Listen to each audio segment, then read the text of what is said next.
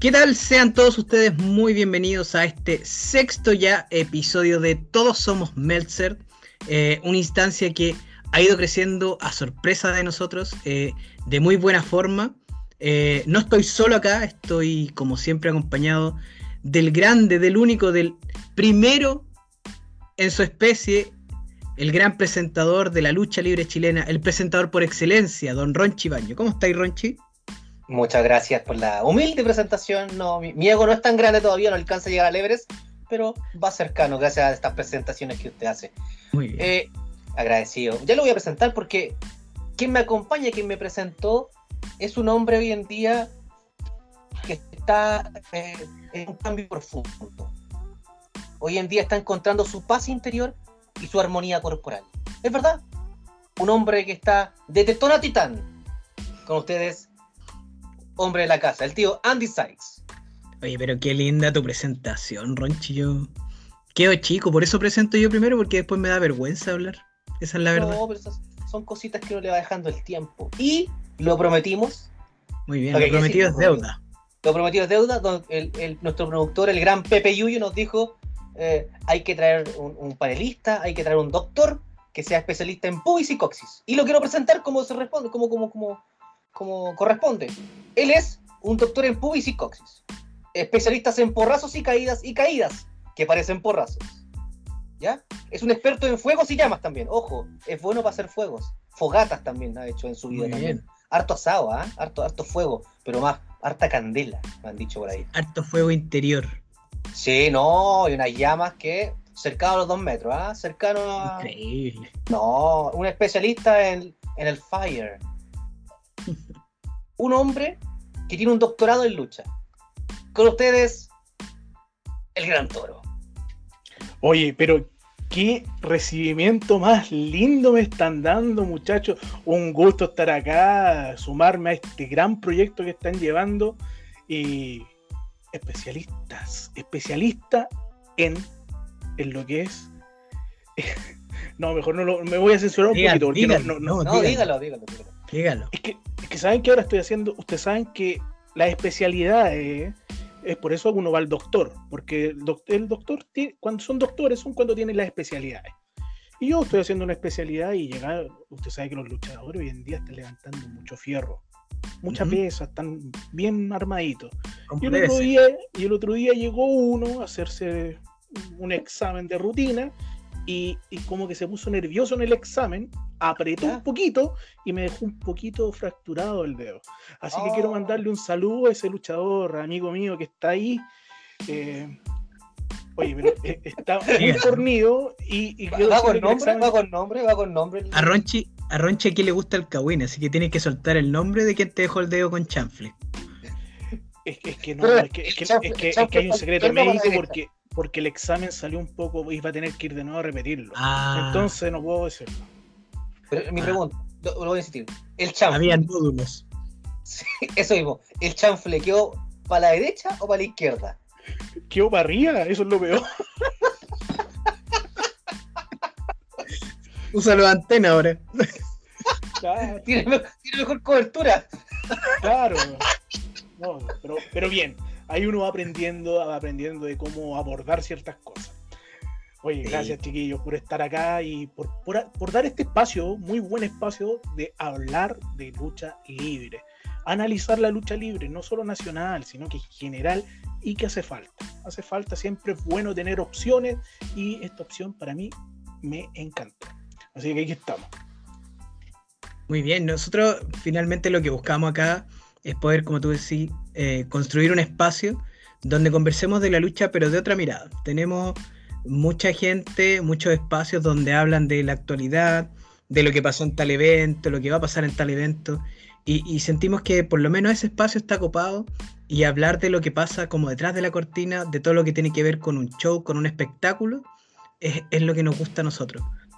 Eh, y, y- y por ahí quizás sería bueno llevar el tema hoy día, Ronchito.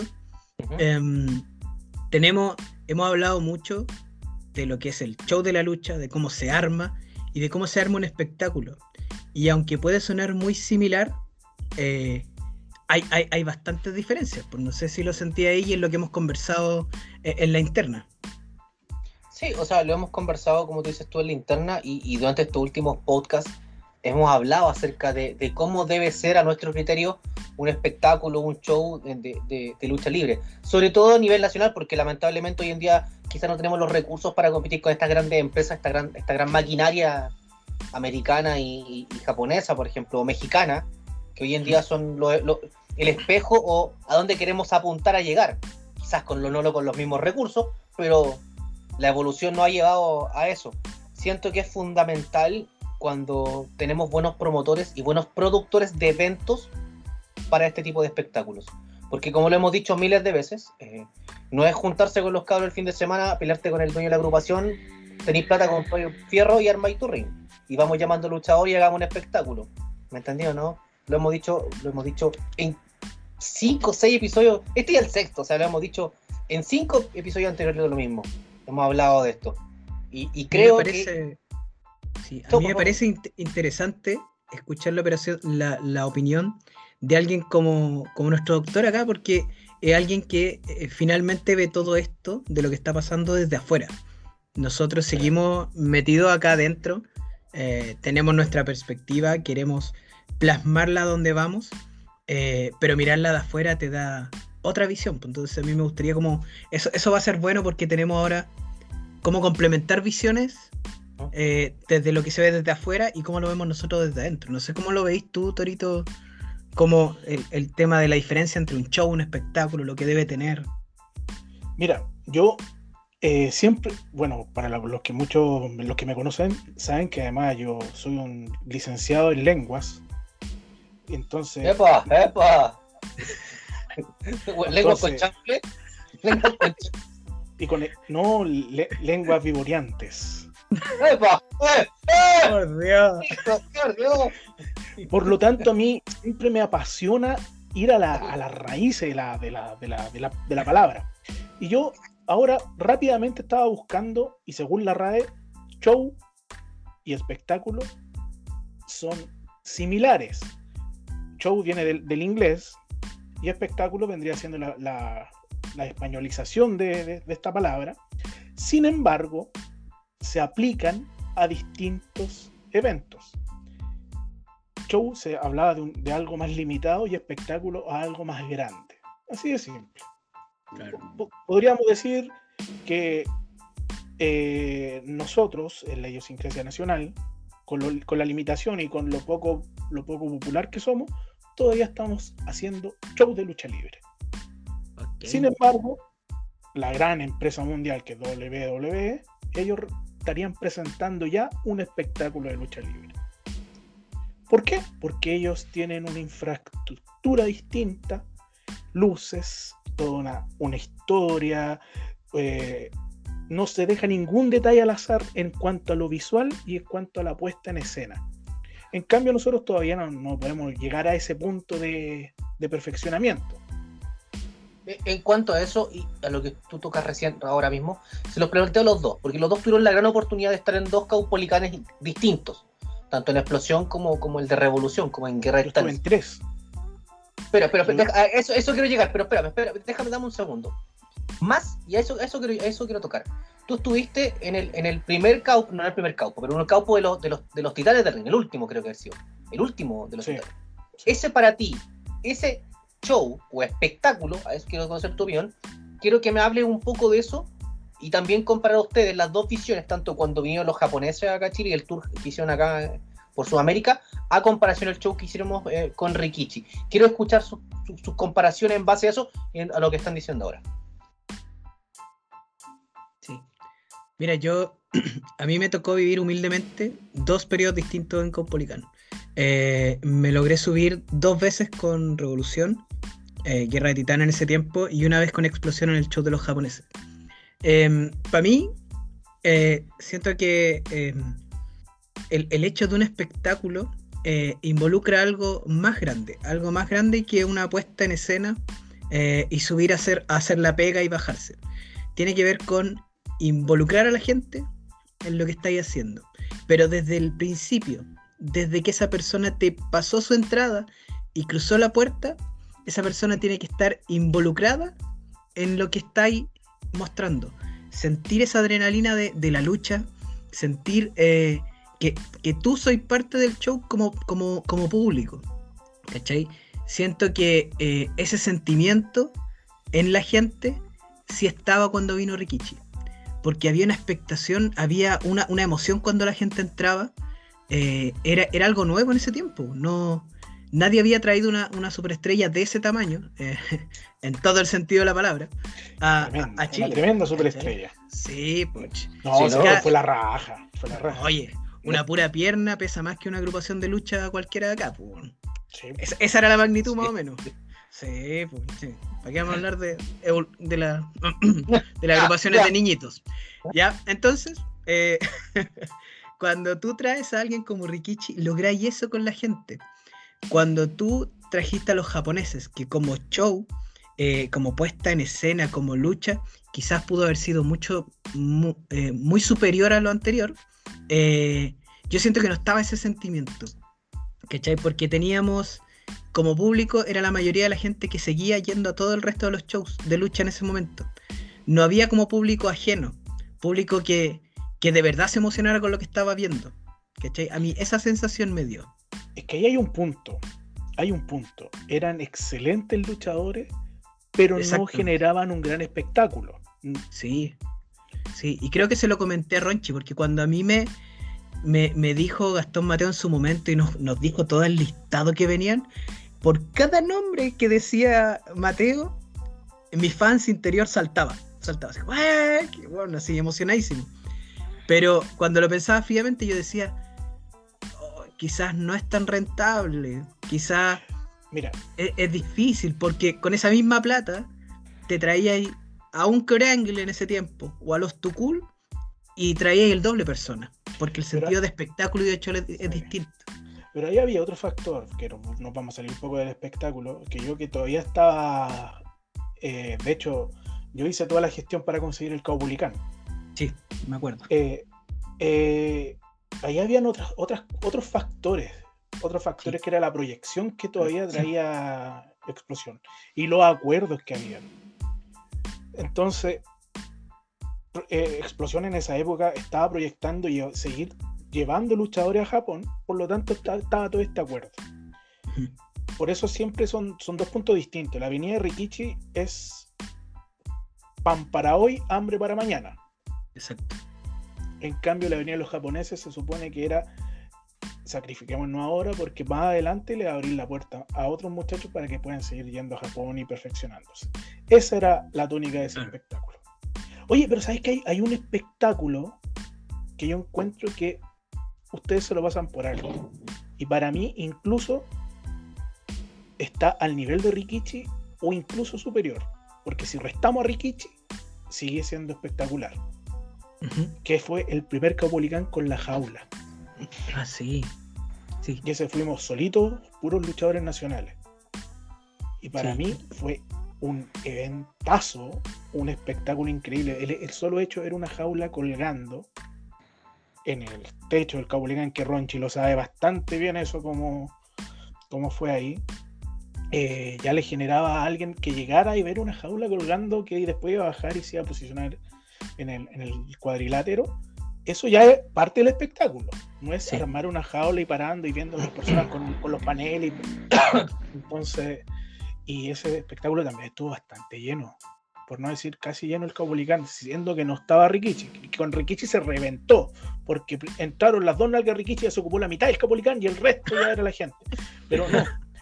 Pero, pero en serio, ese espectáculo se salta por, por la figura de Rikichi, se salta mucho, pero para mí es muy importante en cuanto a convocatoria y espectacularidad. Ya, pero en, en ese caso, hablemos del espectáculo como tal. Del espectáculo principalmente. Traer- tener una figura como Rikichi, obviamente, es increíble porque es un hombre que la gente conoce donde lo pongan. Donde lo pongan. Así es simple. Hablas de Rikichi la gente regularmente tiende a conocer, asociar sus nalgas y el centón y otras cosas más.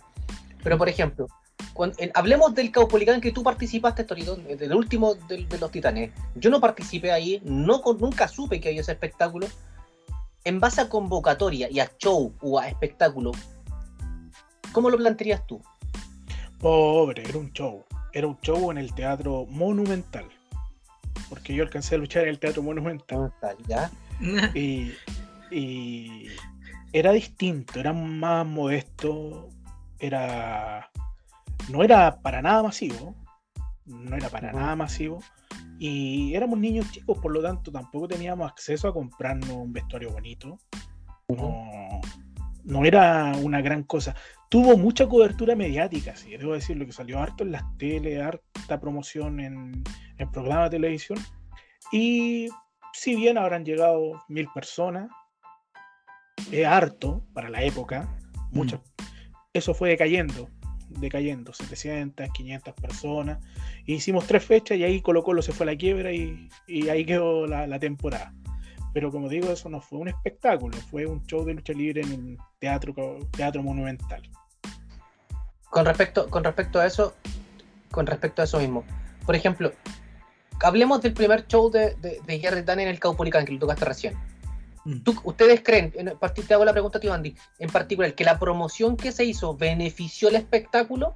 ¿O crees que si hubiese, lo comparamos con, con un show que hacíamos en, en el Novedades, eh, ¿eran show o era también es un distinto. espectáculo? Es distinto porque el aura era distinto. El aura que lo que se generó alrededor de, este, de estos espectáculos fue distinto. Yo, el primer Caupolicán, fui eh, de público yo estaba en la escuela de revolución recién entrando y me tocó ir de público. Y, y tú sentías la emoción de la gente cuando entraba, como decía Torito, y ver la jaula arriba. Era, era una sensación que ya te, ya te empapaba de lo que iba a venir. Eh, las primeras luchas, eh, la gente la tenía ahí dominada. O sea, cuando, esa lucha de XL con máquina, cuando, cuando noquearon a máquina, no sé si se acuerdan. Eh, con el pisotón. Eh, esa, esa, lucha se, se, metió a la gente al bolsillo. Después vinieron muy buenas luchas. La, la de la jaula me parece que estaba ahí tú, Torito, no si no me sí. equivoco. Ah, estaba ahí tú, Pensácola, Pensácola y Coyote. Y Coyote. Y esa lucha fue una maravilla. La gente se fue muy feliz. Y, y el sentimiento que había al principio de que venían a ver algo histórico. Porque era el, para mucha gente era el renacer de la lucha libre chilena, porque en novedades eh, éramos pocos los que íbamos. Y cuando llegamos al, al Caupolicán, la cantidad de gente fue siete, ocho veces lo que íbamos al, novedades. Eh, para esa gente tenía, era la novedad y el, el, el, el, ver por primera vez lucha libre chilena en vivo, el renacer, saber que era algo histórico y ir, eh, después al final irse con la sensación de que de verdad fue así, eh, yo creo que eso hace un, un, espectáculo realmente. Eso no es un show, eso fue un espectáculo desde el sentimiento del principio, cuando veías las publicidades en la tele, hasta que te fuiste para la casa. Eh, en cuanto a eso, hay una hay un punto súper importante que, que, mencionó Andy, que es la atmósfera. Mm. La atmósfera. Por ejemplo, la época de revolución en el novedades generaba una atmósfera sí. muy, muy potente. Se llenaba el novedades, teníamos un, un show, ojo, teníamos un show súper equilibrado, súper entretenido, habían sí. luchadores, espectáculos, ojo, que también hay que hablar de eso. ¿Por uh -huh. qué Rikichi es tan importante? Porque Rikichi es un luchador de espectáculos. Sí. Y hay otros que son luchadores, luchadores. Por ejemplo, la Avenida Rey Misterio, un tremendo luchador, pero no es un gran espectáculo. Claro. No es, no es un, gran espectáculo, no es un gran espectáculo para alguien que, que, no sea fanático de la lucha. Exacto. No se va, un, si, alguien, si alguien que no ve lucha libre va a ver a Rikichi, se va a reír, po, se va a reír, la va a pasar bien. En cambio, si alguien que no es fanático de la lucha libre y va a ver a Kenny Omega, va a estar no ahí. No te produce nada. No le produce nada, pues, ¿cachai? O sea, no produjo nada cuando vino. No, pues porque no, no, es, no es, un, es un tremendo luchador, o sea, es uno de los luchadores top, pero no es un gran espectáculo. Es que, es que yo siento que hay un problema en ese, en ese, show o espectáculo que hizo esa, esa, esa, empresa en aquel instante. Trajeron a Kenny Omega después de las seis estrellas que le pusieron, o cinco estrellas, no me acuerdo que era cinco o seis sí, estrellas. Seis. Seis estrellas. Seis en Japón. ¿Cachai? Y lo trajiste a un. Eh, ¿Cómo se llama el teatro? El teatro Teletón. Teletón. Teletín. ¿Cachai? ¿Me entendido, no? Y, y, lo trajiste en su mejor momento, en su mejor momento. Pero ahí me pasa lo mismo. Era, no, no será muy indie para la gente. No pasa en eso que, como, dice, como dicen ustedes, masivamente no era conocido, sino que era más para el público de nicho, satisfacer el, el- el fanboy. Pero Que Ronchi, quizá, esa misma quizá era el empresa- objetivo. po. Sí, pues, esa misma empresa, Wrestling Superstore, te trajo eh, puras superestrellas, puras sa- sandía escalada. Yo fui a los dos primeros shows. Eh, gocé como fanboy, gocé como niñita, como calcetinera. Porque la cantidad de estrellas que traían era maravilloso. El, tenía ahí un meet and greet. Pero una vez que me senté a ver la lucha, me aburrí. Me aburrí. Pero como espectáculo estaba muy bien armado, porque tenía ahí para todos. Pues. Armaste un show que era como violento, donde trajiste a Rob Van Damme y a Tommy Dreamer. Tuviste uno que era centrado en misterio, uno que era centrado en Jeff Hardy. Y aunque las gráficas eran horribles, eh, el, cómo lo vendiste eran horribles, eran horribles. ¿Ah? Eh, yo creo que el, que hacía esa gráfica se fue a Naga a trabajar. En- entonces, ese. Ya empezamos, ya empezamos. Ahora está el director de, de No usted. Sí, está director de capítulo. Entonces, como te vendían eso, como espectáculo, como la expectativa de lo que iba a pasar, estaba muy bien hecho. Y, y ellos, ¿cuántos shows tuvieron? Como 7, 8, y lo hicieron de buena forma. Yo no sé si pudiste ver alguno de esos, Ronchi. No, la verdad que yo estaba en esos tiempos fuera de, de este rubro. Estaba alejado de este rubro. Y no fui a acudir a ninguno. Me llegaron comentarios, nunca nada, pero no, la verdad que no, no, no, no quise comprar la entrada y tampoco nadie me invitó. Ah, seamos sinceros. Ah, somos dos, somos dos. si me no invitaban, fueron- iba. Si me invitaban, iban. Pero pagar la entrada, no, no, no lo iba a hacer tampoco. No teníais los amigos correctos. Eso es lo que pasa.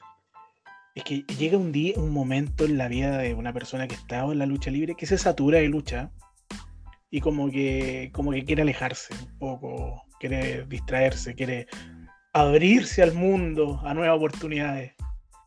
Entonces, Perdón. Perdón, hay tercer capítulo y se los comentaré. ¿eh? Por Dios, qué tortura. Oye, quiero mandarle un mensaje a la gente de NAC. Si yo, mira, hay mucha gente ahí que le tengo bastante aprecio a los No, pero espérate, deja- de- no, ya hagan la wea que quieran. Ya, les dejo el programa.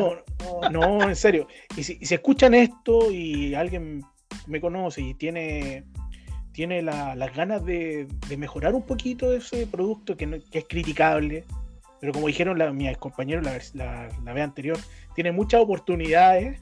Sí. Eh, pucha, si quieren un poco de asesoría, llámenme, no podemos, podemos hablar una horita, dos horitas, tratar de ver cómo ayudarlo de ahí en, en esto, con, con mi conocimiento de cine y con mi, con mi poco, po- poco conocimiento de lucha, y lo digo de verdad. Uno puede tener muchos años de lucha libre, pero no, no por eso va a tener mucho conocimiento. Así que ah, podemos hablar y mejorar eso. La idea es mejorar, siempre criticar para mejorar, porque lo que Sí. están haciendo no es muy lento. No, esa es la verdad. Nosotros no, eh, por si alguien de nada está escuchando, aquí nunca desde la, la, la gana, las ganas acá son de ofender, sino que de mejorar. Pues si al final, esto es para todo, esto está saliendo a todo el mundo, es lo que dijimos la vez pasada. Esto no es un espectáculo, no sé si alcanza para un show, eh, pero donde hay mucha, muchos errores, también hay mucho espacio para mejorar. Y, Es que, es que, ¿sabes qué es y lo eso, hay que tener las ganas. ¿Sabes qué es lo peor? Y eso va de consejo a todos, a todos los que están haciendo web series. Cuando tú decides entrar a un mundo de una web serie, como tú bien dijiste, te va a dar gente de todo el mundo. Por lo tanto, Mm. tu competencia ya no es la no agrupación es el de al del- lado, es la Todo agrupación top de- del mundo, es la agrupación top de México, la agrupa- porque ellos también están en lo mismo. Sí. Así que Y más, y más aún, pusiste tu video en YouTube. Tu competencia, aparte de ser todas esas empresas, son el Pollito Pío, el Gangman Style, el Justin Bieber y todo lo que hay en YouTube. Tenéis que destacar, Silvia pero de buena forma. sí. Y que en paz descanse. Tommy, Tommy 11, cariño Tommy 11. No Sí. está viendo, no Oh, está viendo ahí. pobrecito. Cariños para Tommy Bueno, 11. no, Llegó a, los, llegó a los 10 millones de suscriptores Tommy 11. Merecido, totalmente merecido. Un Yo ejemplo de, de superación. Yo debo decir que cuando sube me quebré. Muy bonito. Mira, Sí. yo ahora me van a decir que soy un, un- No era entretenido su canal, pero uno lo veía así, digámoslo, por apoyo. Por decir, pucha, el cabrito se, se esfuerza. era fome, pero se esforzaba, ¿cachai? Y uno decía, y hasta le tenía cariño, ¿cachai? Le agarraba cariño sin conocerlo. Era mágico, era mágico. Ahora, es que, es que Así que, nos reímos del chimuelo como un año, weón, y Tommy 11 era más divertido. el Zafra ahora está, está, está cocinando, Zafra. Está cocinando. Sí. Le quitó ¿Cuándo el novio, le quitó el novio a Bondi. El Zafra le quitó el novio a Ah, Sí, bueno, y invitó a la Luli a comer completo. pero eh, no sé, yo no veo esos programas, pero eh, si la puede hacer. Tiene la, bendición. tiene la misma técnica de Bundy entonces. Anda invitando a comer completo, ¿veis? La misma técnica. Oye, oye, una vez Bundy me invitó ahí a San Diego a comer completos con queso. A una picada que tenía ahí. Ah, usted se la Sí. comió con queso. Sí, Mira. yo debo reconocer que sí. Sí, comí, weón, una maravilla. Us- una maravilla lo que invitó a comer Don Bandy. Saludos a Don Bandy, ¿eh? Sí, a Don Perfect Bandy. Que estuvo de cumpleaños también en estos días, así que. Sí. Ayer tu cumpleañero, hoy día está Don Cristian. Hoy, hoy día está Don Cristian Arevalo. Ah, usted, usted irá el viernes estuvo de cumpleaños. Sí, po. Sí, pues. El, si la el gente, viernes 3 de septiembre. Pues si la No gente sabes cuándo sabe que están escuchando esto. pues si la gente ya sabe que esto va grabado, amigo. Lo hemos Ah, dicho sí, como pero- ocho veces. Sí, pero no sabe cuándo, pues. ¿Sabes cuándo? Don Cristian, feliz cumpleaños, hoy día está de cumpleaños, día 3, de- hoy día 3, don, don Cristian está de cumpleaños. Don Cristian. Qué rico él. Rico. Qué buena rico y suavecito a la vez. Sí, próximamente en cines. Rico y suave. Rico y Oye, suave. Rico y suave. Ah, Bueno, hablemos, hablemos, estamos hablando de espectáculo y estas cosas, y, y- y de la vida también. Oye, espérate que tomando aquí algo me chorrié. Quedé todo Te chorreado. pusiste nervioso con el completo Sí. de Bandy. Con el ¿Ah? completo y hablando de, de Cristian Arevalo, que Ah, todo hablando chorreado. rico y que- suave, mira. Ya. Te está dando un cafecito, lo cachamos. Esto fue un espectáculo, ¿se dan cuenta? Show hubiese sido si me tiraban el agua. Espectáculo es que yo me dejo caer el agua entre, entre los labios, cayendo fácilmente por mi cuerpo. Eso es espectáculo. ¿Cachai? ¿Te das cuenta la Y se, abrió, diferencia? y se abrió lentamente el polerón. Ah, Sí, yo no sé si se escuchó el cierre abriéndose ahí, pero. Si quieres lo hacemos de nuevo, ¿eh? Para que la gente pueda escuchar. Porque, porque estaba caliente, era cafecito. Entonces. Se me quemaron todos los pelitos en pechos. Oye, hacen reír. Hoy agradecido de esta oportunidad que me ha dado el señor Jebus. Ay, Dios mío. Y ahora sí, centrémonos y volvamos, retomemos a, a esto. Y hablemos de, claro, no, no, yo lo dije la semana pasada y, y- y le, y me frené con el tema de NAG. Es lo que ustedes tocan. Yo siento que ellos de verdad deberían pedir una asesoría a alguien. O, o conversar, juntarse entre ellos mismos y decir, chiquillo, el producto que estamos emitiendo, que estamos entregando, ¿es de buena calidad? ¿O es solamente para lanzar algo y para que la gente sepa, hey, aquí estamos? Porque a veces me pasa eso, que por ejemplo uno cree tanto en los proyectos, como, como hay shows que de repente uno dice, este show va a salir bien, weón, y sale como la weá. Se bocharon todos los buenos. Te bocharon Ayer no todo. le ha pasado. Ayer no le ¿Me ha pasado. entendí, no? Ajá. Por ejemplo, hay, hay un- hay un escritor bien muy conocido, Don Sebastián, que es famoso por sus luchas de caja, que ha salido como la juega. ¿Cachai? Y todos saben que a Sebastián se le ocurrió esa cuestión. A Juan Sebastián. ¿Me entendió o no? Entonces, Es que la idea era muy buena. pero amigo, La idea era muy buena. En el papel. En el papel, es que la idea era muy buena, pero era poco práctica. ya.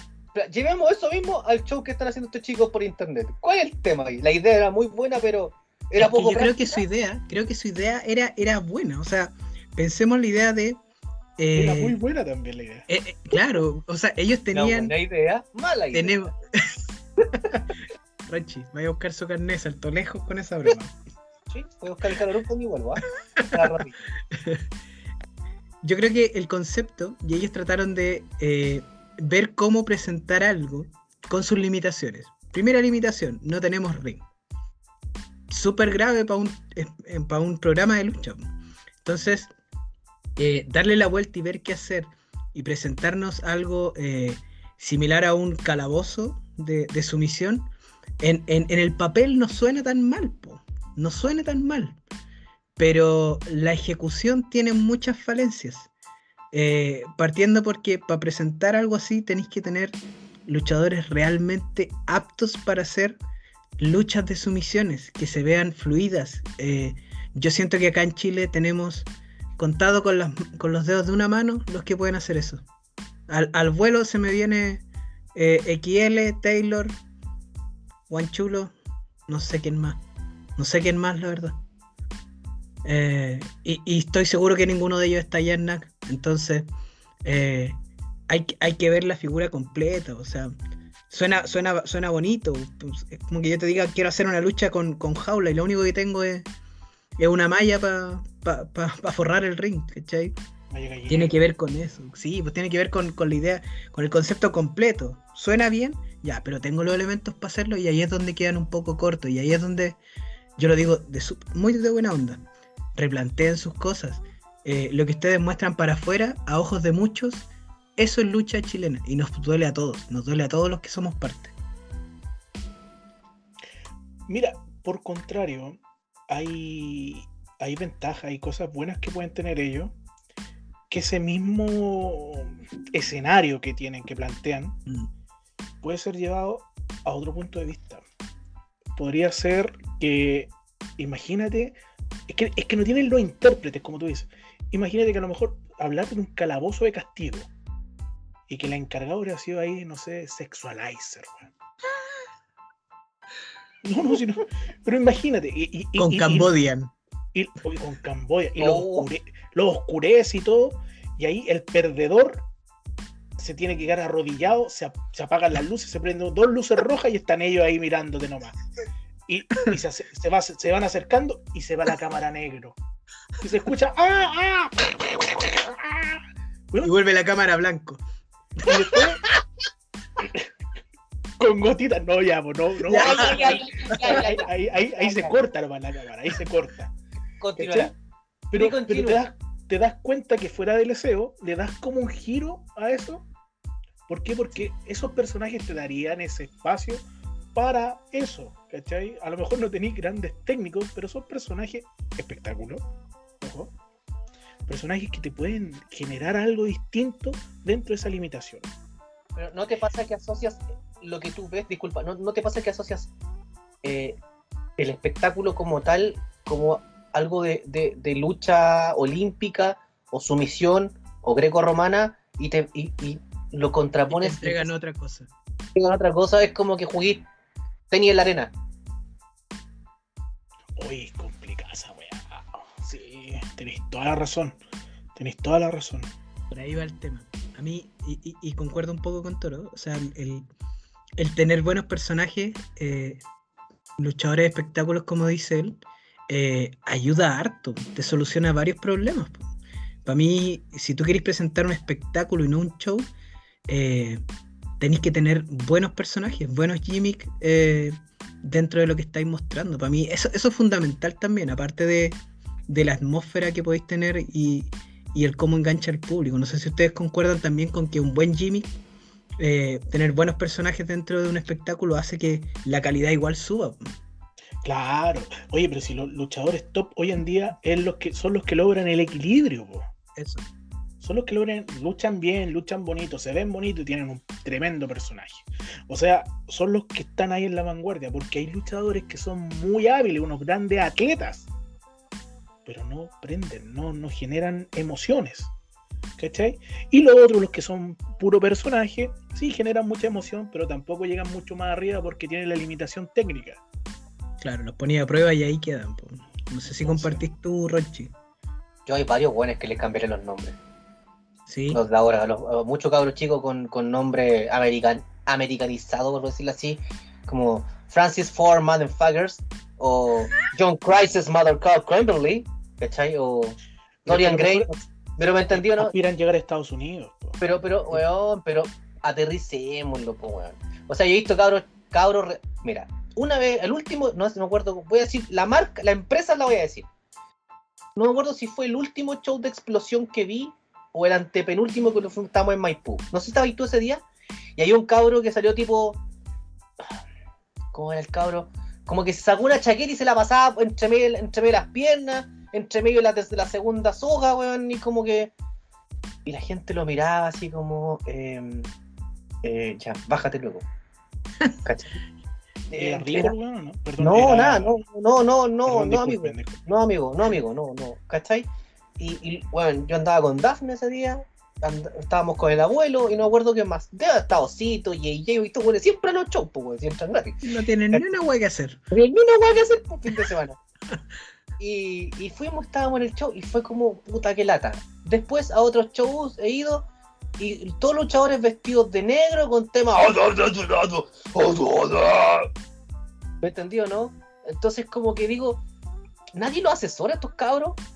O, nadie les falta- dice, nadie les dice así como cabrón, no todos son Undertaker, no todos son Kane, no todos son negros, y un pelmazo que mide un metro setenta no le puede hacer un bombazo a un weón que mide un metro noventa, un metro ochenta y que es más tosco que tú porque no se ve real, por ejemplo. Sí. ¿Cachai?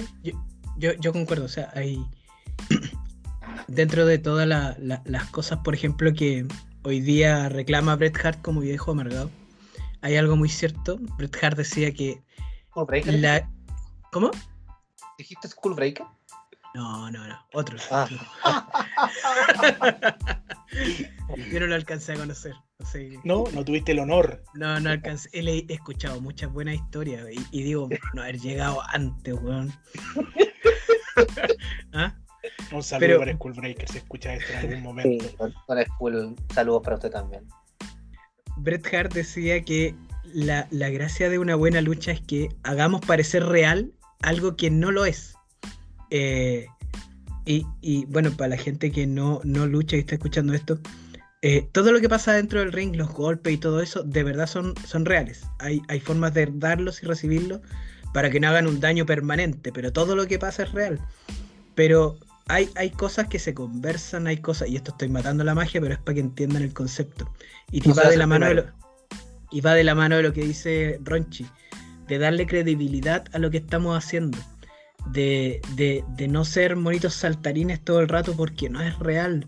Nos fuimos a ver el circo de Pekín, estamos haciendo lucha. Y eso hay que aterrizarlo un poco. Eh, eh, lo que queda hoy día son eh, retazos de- del boom de la lucha indie en Estados Unidos que vinieron a caer acá un par de años después.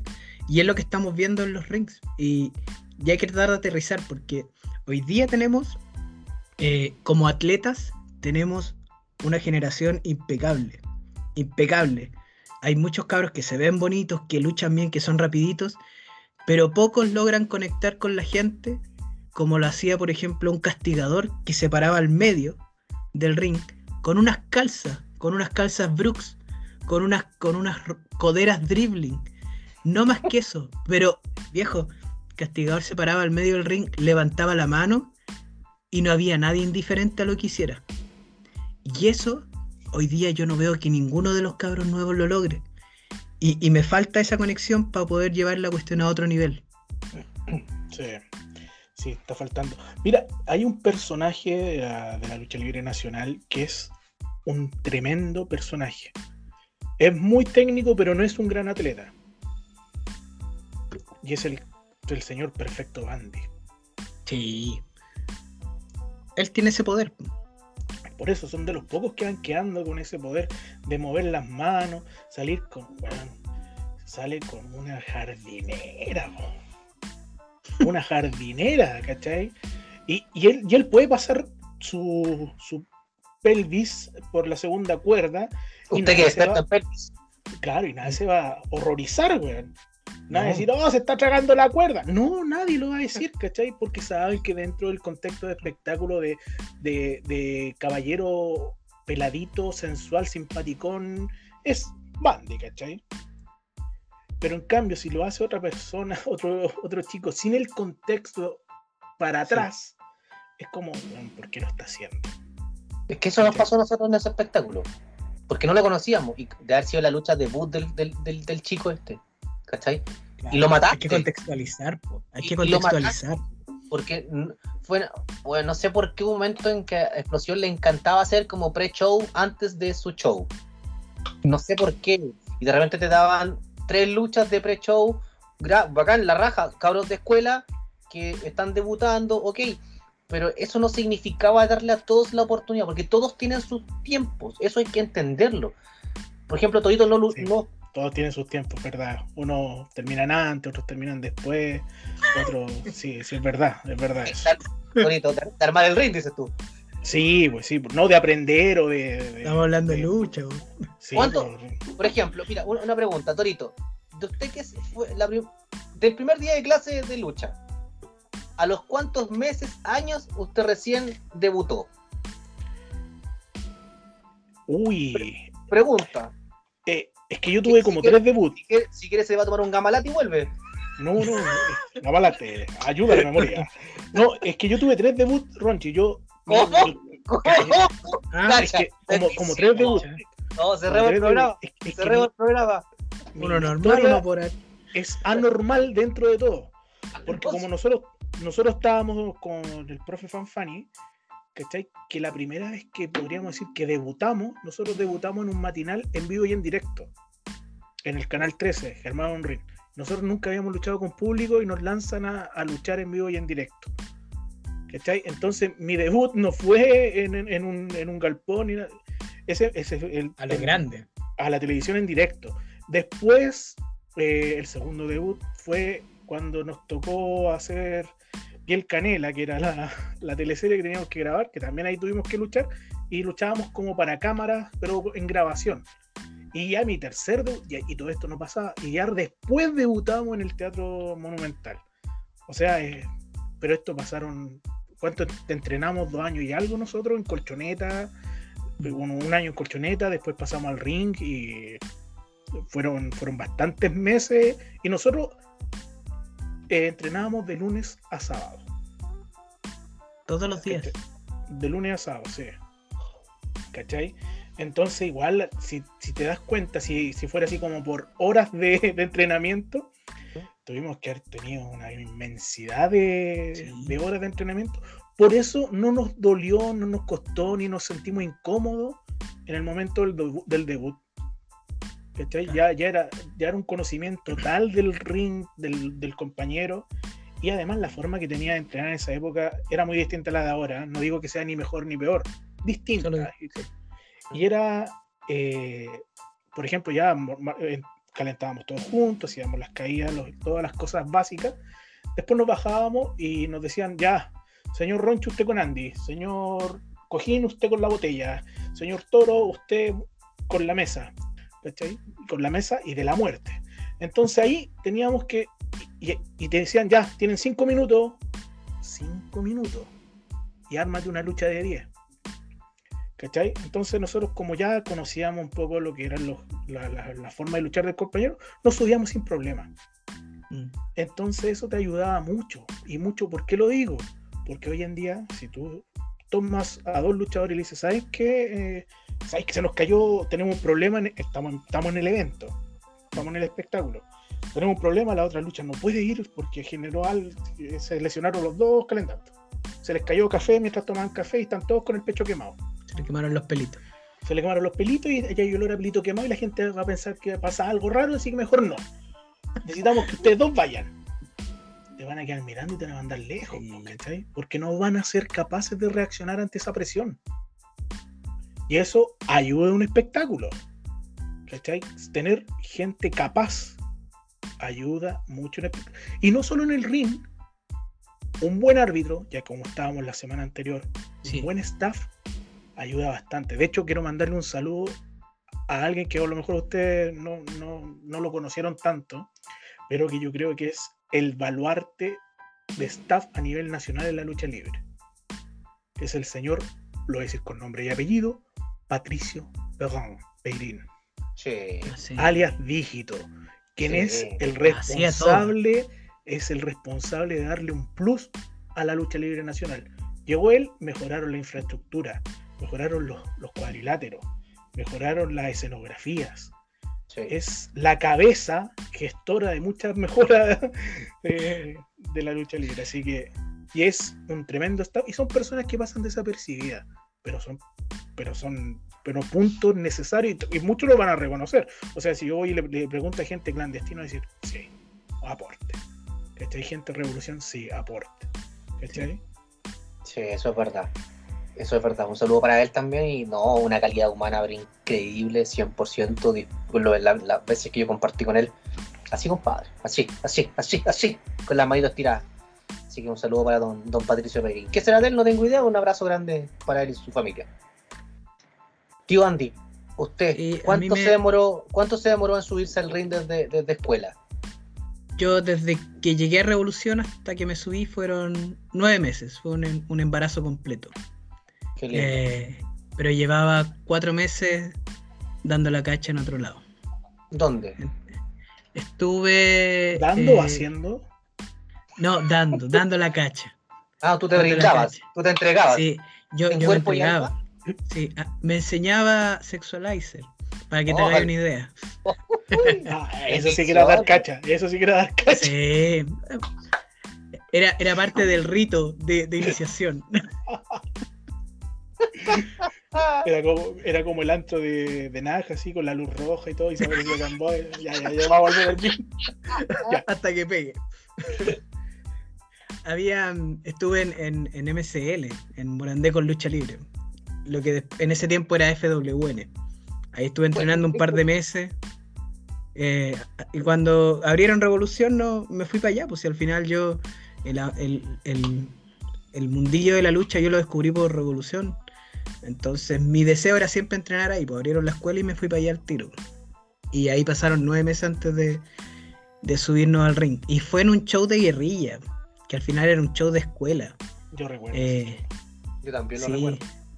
No, la primera lucha fue buena, no vengáis con weas. La segunda fue mala. No, la, segunda primera- fue. Fue mala. Estuvo a punto retirarme Bueno. después de la primera. Creo que la todavía primera buena. Creo que todavía está, esperando JM cargar. Todavía está haciendo la promo, una promo eterna, me tenía esperando atrás. Ya, para que la gente sepa, la, la segunda lucha que tuve yo, la tuve contra una persona, un, cabrón en ese tiempo, JM Carrera, eh, de la misma escuela de que estaba yo, eh, y le pidieron tírate una promo cortita antes de empezar. Y, él era como bien tímido igual, pues era como bien calladito, se sube, pescó el micrófono, empezó a hablar, hablar, hablar, hablar. Y en un momento yo pensé que era Bandy, pues, weón, hablando. Se pegó una promo como de 15 minutos y yo atrás, así, esperando, esperando. La cuestión es que entré a luchar y la lucha fue mala, mala, llena de botch, no terminaba nunca. Después me hicieron bolsa en los foros en esos tiempos. Pero de ahí mejoró todo. Pero ahí pasaron como, en total deben haber sido como, sumando todo como un año, dos meses, una cosa así. Y, y yo, yo recuerdo que Toro, eh, por lo menos en Explosión, porque yo el tiempo que estuve en Revolución no, no me parece que no hacía clase en Revolución, pero en, Explosión sí. Eh, y, y yo veía que tú a los cabros nuevos no los dejabas subir al ring. Ellos se desesperaban por subir al ring y tú los hacías esperar un tiempo. Y eso también generaba, generaba un respeto al lugar. ¿Cachai? Esa, esa, esa mística y eso hace que cuando estos cabros se suban finalmente al ring, el show que te brindan, el espectáculo que te rindan, es de otro nivel porque respetáis donde estáis parados, porque sabéis lo que te costó pararte ahí. ¿Cachai? Y eso aporta a un buen espectáculo. Y yo eso lo destaco un montón, el hacerlo esperar para subirse al ring. Mira, hay muchas posturas sobre eso. Hay unas que dicen que no, que al tiro, que deben estar siempre familiarizados con el cuadrilátero. Pero yo lo vi desde mi experiencia, pues, ¿cachai? Yo le agarré un respeto y además, seamos francos, hay mucha gente que va a la lucha libre, practica lucha, se sube al ring, hace lo que quiere en el ring y después desaparece. Y no, pues, el ring tiene que ser un- algo más. Cuidémoslo. Exacto. ¿cachai? No le vamos a prestar la, lo más preciado que tenemos, no le voy a prestar mi, mi pareja a alguien porque, porque ah, me cayó bien. No, po. gánatela, po, hombre, gánatela. Y ahí me la compartimos con ganas. Claro, Claro. Llega perfume No, bañado por lo menos. Claro, entrega la perfumadita, ¿eh? Sí. Oye, pero, pero por eso digo, hay posturas que puede ser positivo, claro, porque tienes más dominio, tienes más manejo, pero también algo tiene que ser también meritorio. Tiene que ser meritorio. No porque tú estés pagando algo. Es que ahí está, entramos al problema, ¿vos cachai?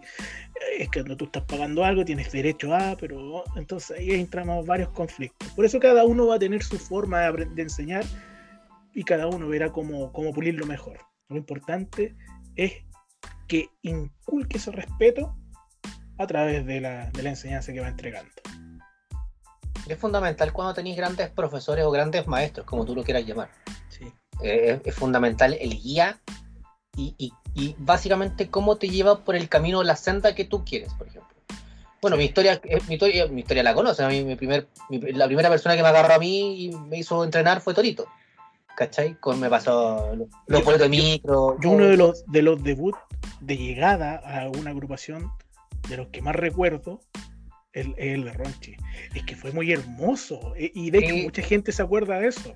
Pero Sí. cuéntalo para que la gente lo sepa. No, no, porque No, no, no, para otro capítulo, un Para especial. otro de- capítulo, lo- para otro capítulo, porque eso es casi un stand-up comedy, weón. Así que va, va- va para otro capítulo.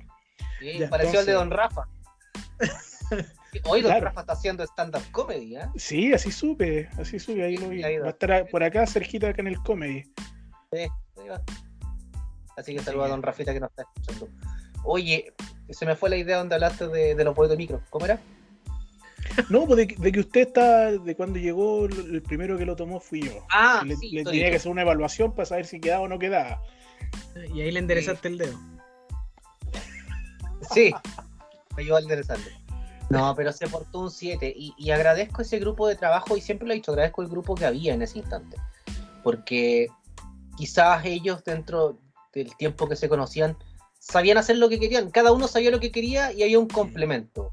Había una complicidad entre todo el grupo. Bobby Killa estaba ahí porque sabía que puta se había lesionado, pero iba igual. Eh, Gastón Mateo andaba dando vueltas, llegaba, se iba, lo agarraban para la paipa, se devolvía. ¿Me, entendieron? Andaba. ¿Cachai? Eh, pero todos tenían, todos tenían una, una función y todos cumplían con esa función. Llegaba el día del espectáculo y era sagrado que tenías que llegar temprano, po. ¿cachai? Era sagrado que tenías que llegar temprano. Y todos aportando de, aportando en base a algo. Oye, ¿Sabes pero eso, eso, eso es importante también para tener un buen espectáculo, ¿no? Que cada persona sepa y respete su lugar. O sea, esta cuestión es, es- es cíclica y hay que entender siempre que un día soy campeón y al otro día está ahí abajo y te toca volver a pelear para subir arriba o subir a alguien, ¿cachai? Y, y Revolución tenía en esos tiempos, que a mí me tocó ver en novedades, era muy marcadito eh, los roles de cada persona eh, y se notaba que todos cumplían su rol con agrado. Yo no sé lo que pasaba de la cortina hacia adentro, quizás se agarraban, pero, pero lo que le dejaban a la gente era que muy marcados los roles eh, y todos lo cumplían a la perfección. Y, tú salías tan motivado de cada show y, con ganas de volver esa solidez de un espectáculo que habíais visto, porque para mí lo que yo iba a ver al novedades, para mí era un espectáculo completo. Era un espectáculo completo, desde que entraba ahí ya había esa vibra de, de que algo emocionante iba a pasar. ¿cachai? Y salía y te iba con la emoción. Entonces, eso de respetar los roles es importante también. Mira, hay un tema que ustedes lo han tocado también, que es la profesionalización. Sí. Pero profesionalización no implica ser el mejor árbitro, por ejemplo, o ser el mejor luchador. También implica que las personas que trabajan, por ejemplo, sean profesionales. O sea, si la persona que va, va a encargarse del diseño del, del afiche, y, y él partió siendo un diseñador así porque le gustaba, estudió, se perfeccionó para ser diseñador profesional y sigue trabajando entregándole esto. La persona, por ejemplo, que ponía el audio, estudió para eso y ahora se va mejorando, va perfe- Mm. perfeccionando su vida personal ¿cachai? con el afán de mejorar la lucha libre. Por lo mismo, yo por lo mismo también estudié un poco de cine, estudié cine, o sea, también eh, aproveché de la- lo que era la, la licenciatura, la, la educación, para poder enseñar un poco, porque creo que en eso yo podía aportar más. Mm. ¿Por qué? Porque es mi profesión, ¿cachai? Tampoco le decir, oye, ya, hoy día vamos a hacer un examen de próstata, todo, pónganse en cuatro en el... ri-". No, pues, ¿cachai? No correspondía. Pero sí podía entregar la otra cosa. Lo mismo. ¿Cómo? O sea, Ron- Ronchi, por ejemplo, Ronchi lo pusimos en el, en el rol en el cual se desempeña, porque era un hombre de radio.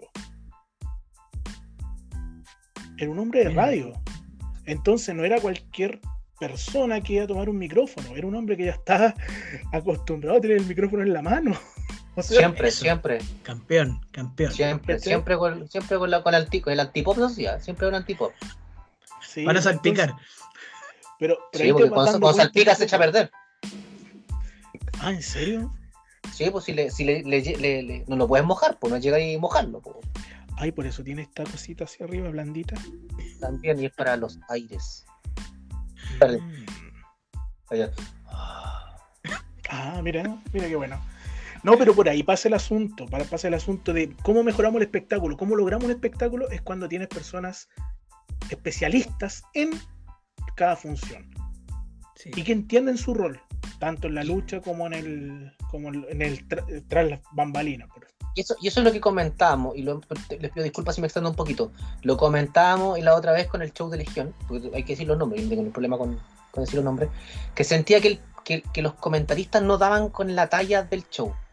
Como que era la junta de los cabros, así como lo estábamos haciendo, no sé, bueno, nos juntamos a una chela o compartir que es un, un, destilado de algo.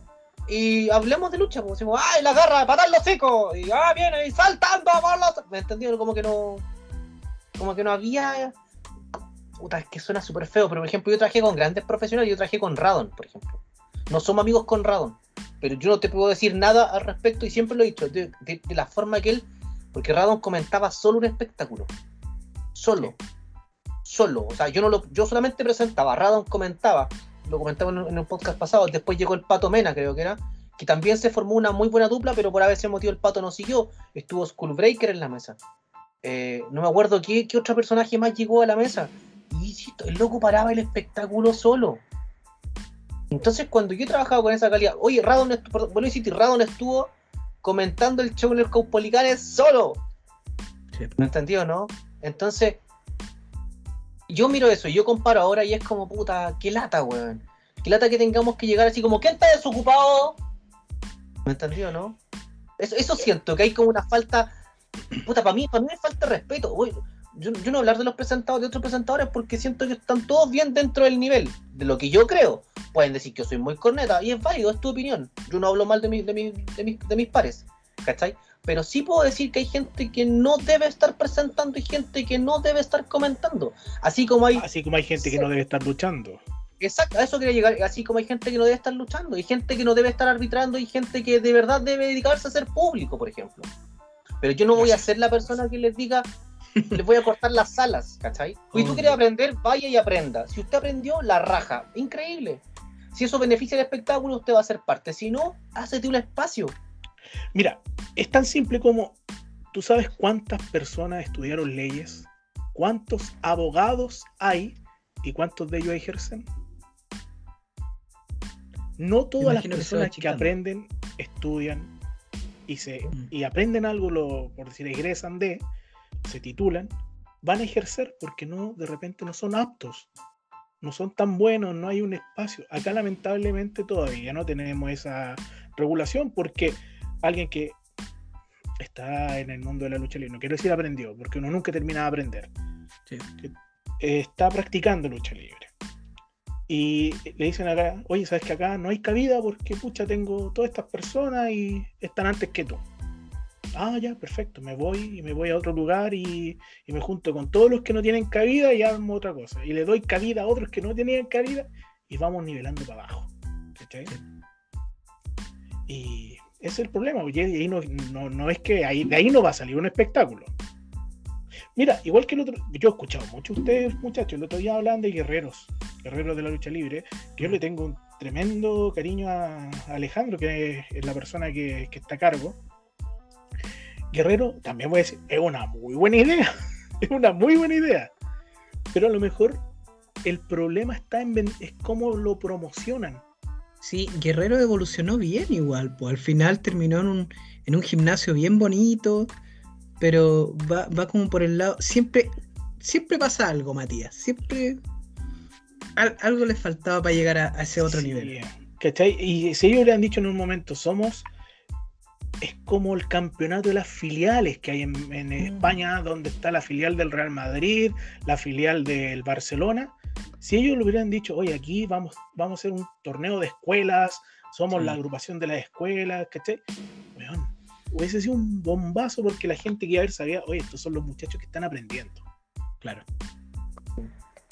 Pero, Sí. pero no era así, po, pero no era así. Lamentablemente se dio. A ver, yo a Alejandro igual lo conozco, he compartido con él un par de veces y una muy, muy buena persona. No, muy simpático. 10, ni siquiera un 7, un 10. Un Irlandés, sí. ¿cachai? Eh, y él es increíble. Y yo no siento que él haya hecho este proyecto, incluso yo siento que lo hizo con todo el cariño y todo el amor. Y cuando miró para el lado dijo, puta, ¿a quién, a quién puedo llamar? ¿A quién ¿Quién tengo? ¿A quién tengo? Y llegaron lo que llegó y dijo, ya, con estos cuentos démosle, porque él quería hacer algo. Él quería ser parte de, con sus ripios, por supuesto. Y lo mejor es que él sabía eso. Él sabe que tenía esos ripios. Después fue llegando gente que quizás lo ayudó con esto, quizás con otro, con, con otra cosa.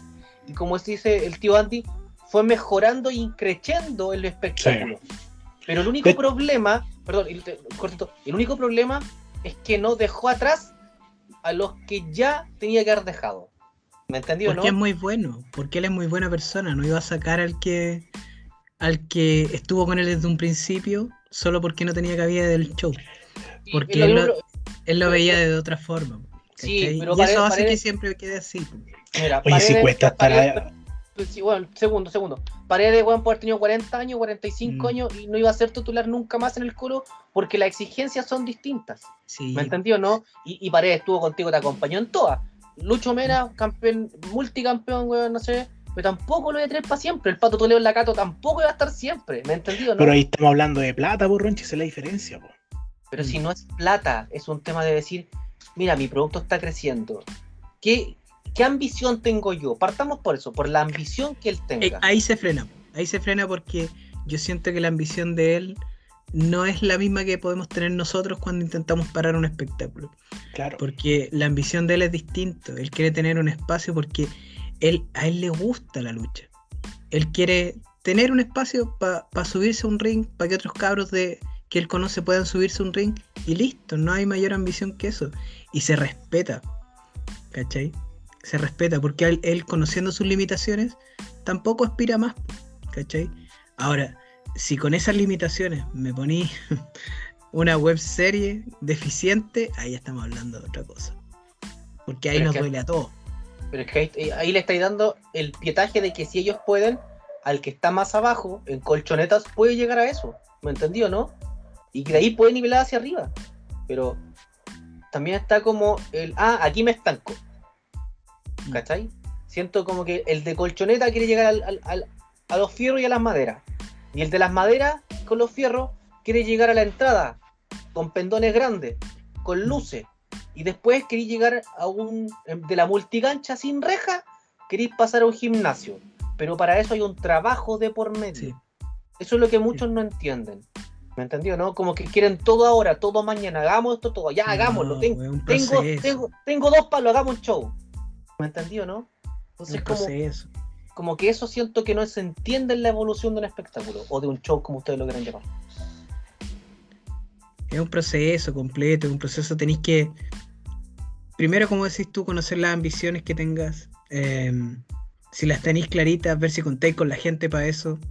eh, y eso es importante, rodearse con gente que tenga la misma ambición que tú, que no te tire para abajo, que te, que te apoye a, sacar tu proyecto, porque es difícil, por Ronchi, es difícil, es difícil. Y, y sobre todo aquí cuando trabajáis con, como dijo Torito, cuando tú hacías el paralelo con fútbol, es fácil retener a gente que queréis que trabaje contigo o que está descontenta, le ponía un par de lucas más y se quedan calladitos. Pero acá estamos trabajando, el recurso más caro de una empresa siempre es el recurso humano, y acá lo tenemos gratis. Entonces hay que hacerle cariñito de repente a, alguna gente. Tenéis que mimarlos, tenéis que tenerlos para que te apoyen y podáis surgir. Ese balance es como complicado. Montar un show de calidad, cumpliendo las ambiciones y teniendo contento al que está detrás de la cortina. Eh, eh, es complicado el balance, pero yo siento que hay algunos que van bien. po. Es complicado, es complicado eh, en, en ese tema. Porque hay varios puntos. Por ejemplo, es, como bien decían ustedes, ¿qué es lo que quiero hacer yo con mi empresa, con mi agrupación? ¿Para dónde va? ¿Cachai? No todos aspiran a lo mismo.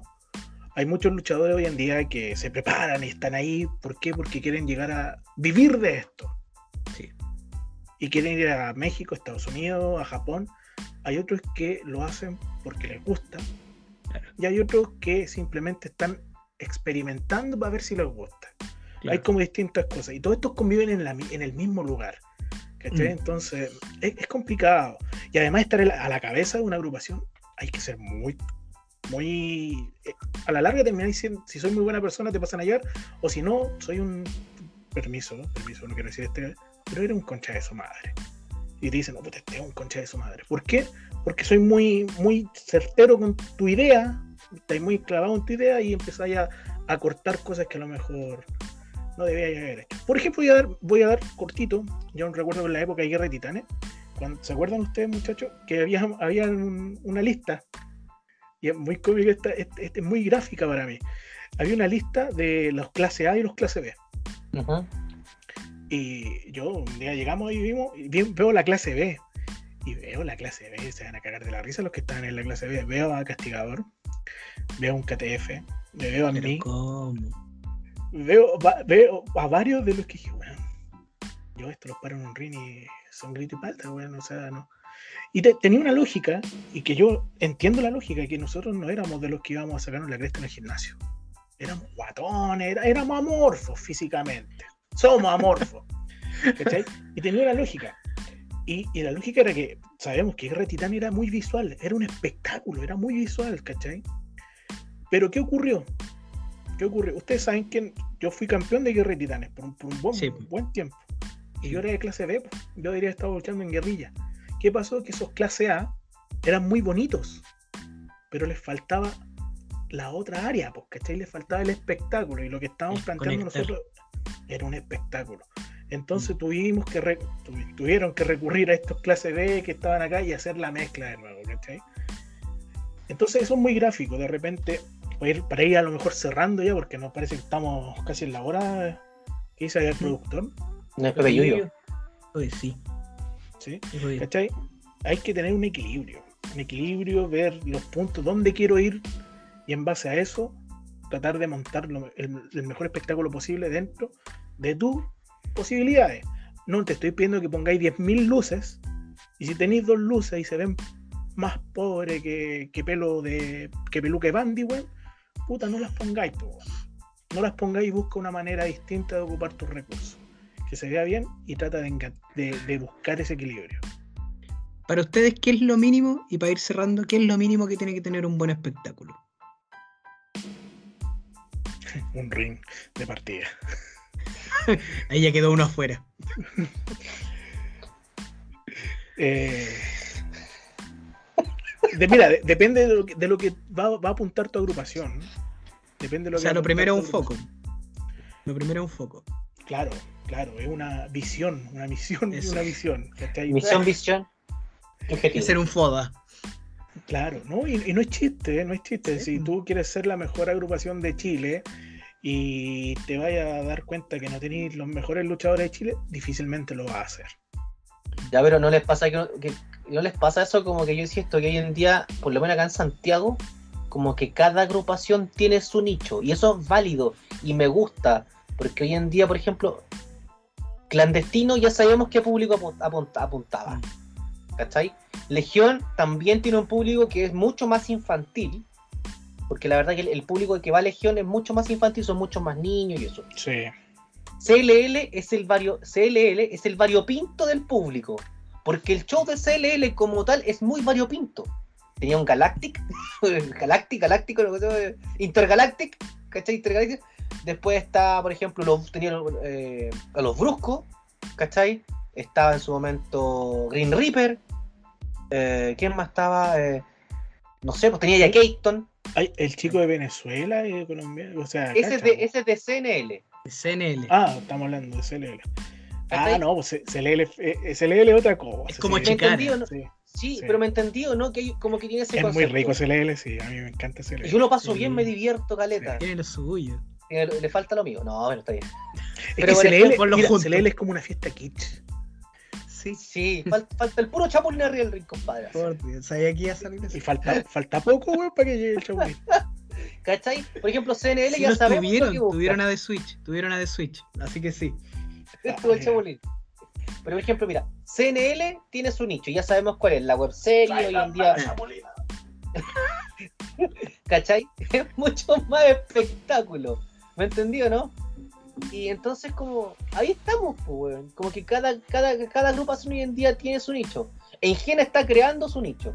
Un tema más eh, llevado al área mapuche, con conceptos, eh, no voy a decir, es que no la quiero cagar, indígenas, para no cagarla, porque estoy en- puedo estar funado, por lo que puedo decir, ¿cachai? Entonces, como que estamos buscando, hay un público que se está conquistando el público de Maipú, estamos trayendo público de Santiago de otras comunas, ¿cachai? Como que ahí están todos. Pero ¿qué pasa cuando ves agrupaciones en regiones que son la única, ¿cachai? Y no hay más alrededor. No hay una, tienes una competencia. Ahí pasa el problema que vamos mezclando y Relajáis. y te relajáis, po. Oye, yo lo decía el tío Andy, y yo perdón que me estoy extendiendo nuevamente, pero puta que eran ricas la- los shows cuando estaba Explosión y Revolución. Las dos empresas, las dos agrupaciones se esmeraban por hacer algo distinto. Se- se- oye, se esmeraban porque el show fuese la raja. Las luces, los temas de entrada, sus luchadores, la historia. Oye, todo tenía un contexto de. ¿Cachai? Y el nivel de compromiso detrás de la cortina era, era gigante, era un nivel de compromiso con tu agrupación. Sí. Hay, hay algo que grafica mucho eso, que para justo en esta época de septiembre, cuando estábamos recién partiendo con Explosión, nosotros lanzamos un... no- no- y de, de verdad no sé quién fue primero, ¿cachai? Pero los dos hicieron una, una promo muy similar. Yo creo que Revolución fue a grabar al Cerro Renca. No, no, fuimos a- Ah, Fuimos a grabar a. No, es como la guapa del sur, como Colina, Lampa. Eso es para el norte. Ya, no- Para el nosotros norte, para el norte, para el Ya, norte. y no- y nosotros fuimos para el sur, ¿cachai? Nosotros fuimos para el lado de San Bernardo, ¿cachai? Y, y sale, bueno, no, lo digo de explosión, fue uno disfrazado, de- vestido con las ropas de O'Higgins, de carrera, con bandera chilena, arriba del caballo Venancio, y Revolución, lo mismo, pero más barato, con ¿Cachai? supervivencia. Sí. sí. Sí, sí, yo estaba ahí también. ¿cachai? De ahí era, po, y, y esa era una batalla, como decíamos, combo a combo, po, combo a combo. Era como lo que está viviendo ahora en Estados Unidos a grandes rasgos. Nosotros estamos en- nuestro, en nuestro Pero- pequeño, pequeño mundo viviéndolo así.